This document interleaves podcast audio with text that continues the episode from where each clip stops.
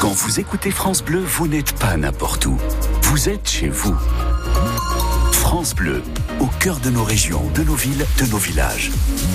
France Bleu Lorraine, ici, on parle d'ici. C'est jeudi matin, nous sommes le 15 février. Vous écoutez France Bleu Lorraine, il est 8h30. Sébastien Munch qui présente le journal. Et on file sur la route pour commencer ces infos, Fred. Avec un accident euh, qui s'est produit dans la bretelle d'accès à l'autoroute A31 à hauteur de Metz-Centre dans le sens Luxembourg vers Metz au kilomètre 303. C'est la bretelle qui est concernée. Pour le moment, je n'ai pas plus d'informations. Deux véhicules sont accidentés. Vos infos au 03 87 52 13 13. Bastien, depuis 30 ans, Caroline remercie tous les jours les pompiers. Elle nous a appelé ce matin pour nous raconter son accident de voiture en 95. Ses pieds étaient coincés sous le bloc moteur. Les pompiers ont pris leur temps pour la dégager. Depuis, elle les appelle les sauveurs de ses jambes. Mais comment tous ces sauveurs sont-ils formés? C'est la question qu'on s'est posée à France Bleu et on est allé assister aux, aux épreuves d'admissibilité des pompiers à Bassam. C'était hier et avant-hier. 1200 candidats, seulement un tiers seront recrutés dans la région, mais tous sont ultra motivés, ma Steven. Du sport tous les jours et un mental d'acier. Lohan, sapeur-pompier volontaire dans les Vosges, se prépare depuis longtemps à devenir un professionnel. Il connaît bien le concours. C'est pas la première fois que je le passe. Cette année, je suis revenu plus entraîné et plus préparé. C'est une passion, c'est vraiment euh, euh, le rêve d'une vie. Et de celui de plusieurs centaines de candidats à qui les juges expliquent les règles de chaque épreuve. Quand vous quittez la, la zone des 18 mètres, il déclenche le chrono. D'accord? Pareil, ces lignes de 18 mètres, il faut bien les respecter. Elles sont matérialisées par des plots verts. L'exercice explique le colonel du De la Moselle, Jérôme Boulanger, est proche des efforts à fournir quand un sapeur-pompier vient en aide à une personne âgée tombée dans un escalier. Alors les pompes et les tractions, ça permet de s'entraîner et de euh, se renforcer musculairement parlant, bien entendu. Donc c'est utile. Mais sur les épreuves, nous avons souhaité faire euh, une évaluation des capacités physiques sur des euh, épreuves qui se rapprochent vraiment des missions concrètes des sapeurs-pompiers. Le nombre de candidats a été divisé par deux ces dernières années. Les épreuves sont donc plus accessibles, mais Maël a tout de même dû se surpasser parcours un peu plus compliqué.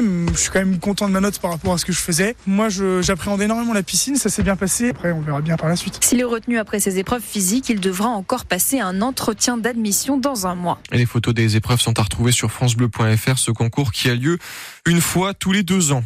Stellantis bat des records. Le groupe automobile a publié ce matin ses bénéfices pour l'an dernier, bénéfices qui s'élèvent à 18,6 milliards d'euros en hausse de 11% sur un an. C'est un record.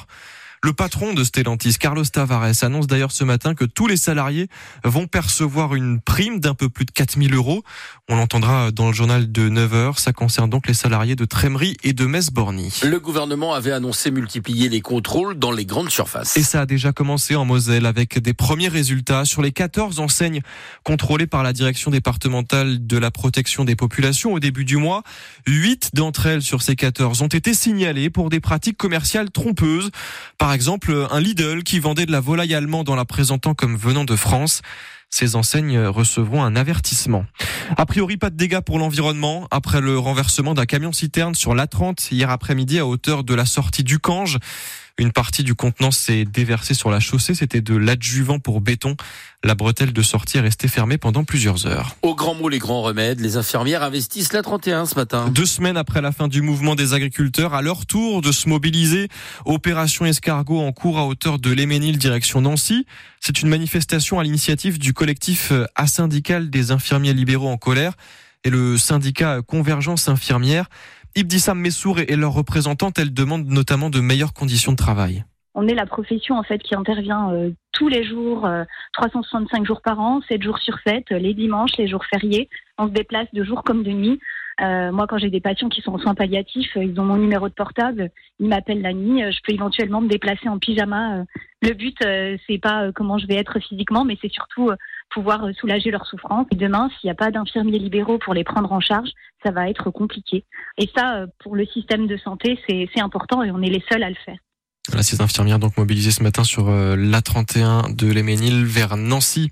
Eux vont se mobiliser fortement ce week-end. Les contrôleurs de la SNCF avec un mouvement de grève qui s'annonce très suivi. Seulement un TGV nuit sur deux prévu vendredi, samedi et dimanche. Un Ouigo aussi sur deux. Le ministre des Transports se dit ce matin surpris par cette grève après des hausses de salaire déjà accordées. Chez les agriculteurs, on, en parlait, la menace de nouvelles actions continue. Hier, pour la première fois, Emmanuel Macron a reçu euh, deux premiers syndicats la Confédération paysanne et la coordination rurale. Il salue l'écoute du chef de l'État, mais attendent toujours euh, du concret sur le terrain. Vous les avez peut-être déjà vus passer, ces agents recenseurs. C'est la période en ce moment, la période de recensement. Une commune sur cinq est concernée. On parle là de celles qui ont moins de 10 000 habitants. Et ce comptage euh, des habitants, il est souvent capital dans une commune, surtout les petites, puisque de ce chiffre dépendent les aides de l'État. On en parlait avec notre invité à 8h moins le quart, Jean-Marie Mison, président des maires ruraux de la Moselle. Son interview est à réécouter sur francebleu.fr. Et puis les Dragons, hier soir, ont mis deux fois plus de buts que Mérignac. Victoire du balle 44 à 22 contre les Girondines pour la 16e journée de Ligue féminine. Les Messines qui sont donc toujours leaders du championnat.